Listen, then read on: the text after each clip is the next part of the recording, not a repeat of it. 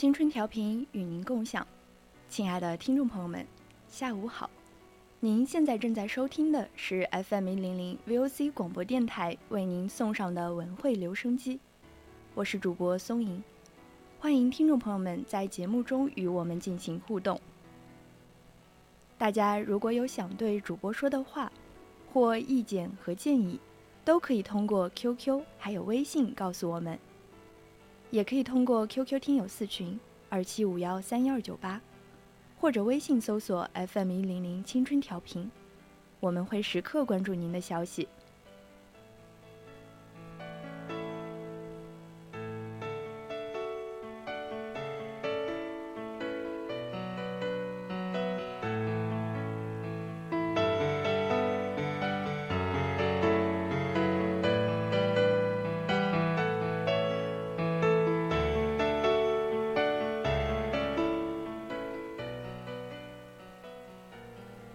宜宾，一座有记忆的城市。余秋雨说：“一座城市既然有了历史的光辉，就不必再用灯光来制造明亮。这倒不是说一个城市不用灯，黑灯瞎火的过日子，而是历史的意蕴使这座城有了独特的魅力，比灯更亮。于我而言。”宜宾就是这样一座城市。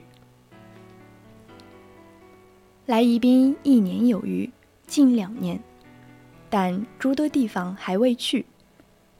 可从我去过的几个地方，便隐约能窥见历史的一角，感受其壮阔与厚重。每每回忆起那几次的出行，便忍不住感慨：宜宾对历史文化记录与传承的重视。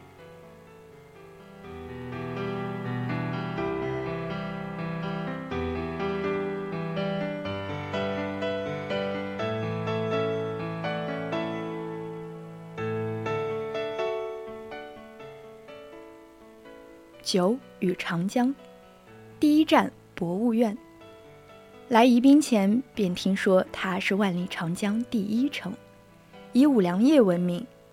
可惜我一不品酒，二为观江，与它仍隔着些距离。来到此刻，忽觉我与它的距离拉近了。我开始走近它，逐渐走近它。酒文化专题就如封住的酿好的美酒，等人打开，品尝它便觉飘飘乎。经过历史的沉淀，酒香愈加醉人。各式各样的酒坛摆放着，隐约间仿佛时空错乱。在此处站着，却浮现着古诗人们殷勤花下同携手。更尽杯中酒的场景。宜宾明至民国部分酿酒老作坊的图片仍可以被大家观看记录。酒类作坊和酒类遗址构成了一幅幅地图，如此种种，将历史铭记。历史文化专题中，我住长江头。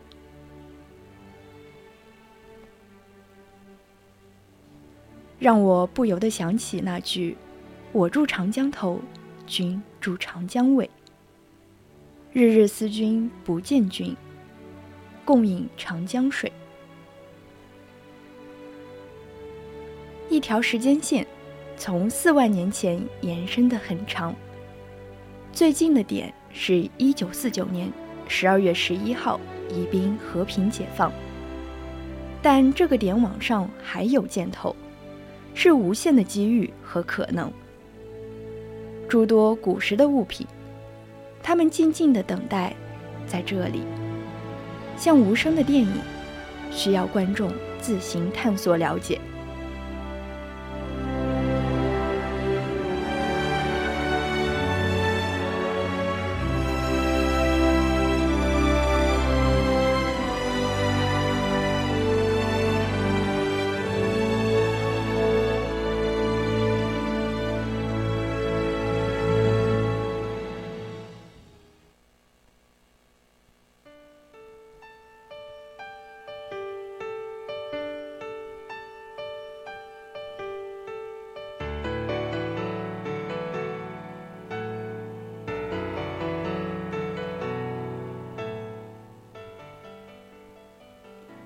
文化抗战，第二站中国李庄。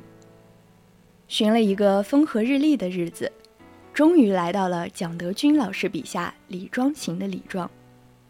来到李庄，总感觉时间都放慢了，有一种闲看庭前花开花落，漫随天外云卷云舒的舒适。在这种舒适里，背后却有着波澜壮阔的历史。在这里，有着这样一个博物馆，名为中国李庄文化抗战博物馆，将历史记录。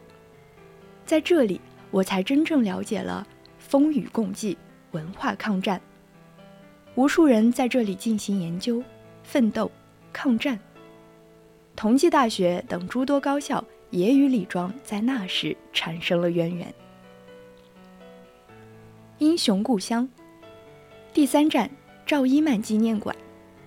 这次有幸听讲解员姐姐讲述每一个展厅，也让我心中的英雄赵一曼的形象更加丰富。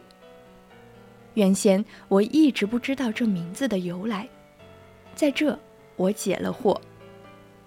赵一曼解释自己名字的由来。我喜欢一字，所以自己起名时都带着一字，一超、伊曼。我这一字代表的是一生革命，一心一意，一贯到底。每走一个展厅，我对他的敬仰和佩服都多一分。最后，当讲到赵一曼被杀时，讲解员姐姐的眼眶红了，仿佛当场便能落下泪来。我的心中也涌起伤感。为西头颅新故国，干将热血握中华。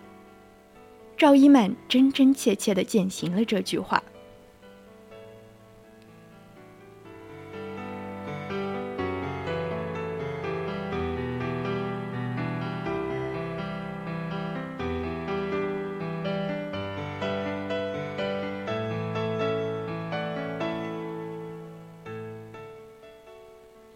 习近平总书记强调，历史是最好的教科书，也是最好的清醒剂。而显然，宜宾是座有记忆的城市，他将历史仔细收集、整理、存放，让历史熠熠生辉。文章来源：文学与音乐艺术学部二零二一级四班徐悦同学。今天的文汇留声机到这里就结束了。接下来是校园点歌互动，我是松莹，我们下期再见。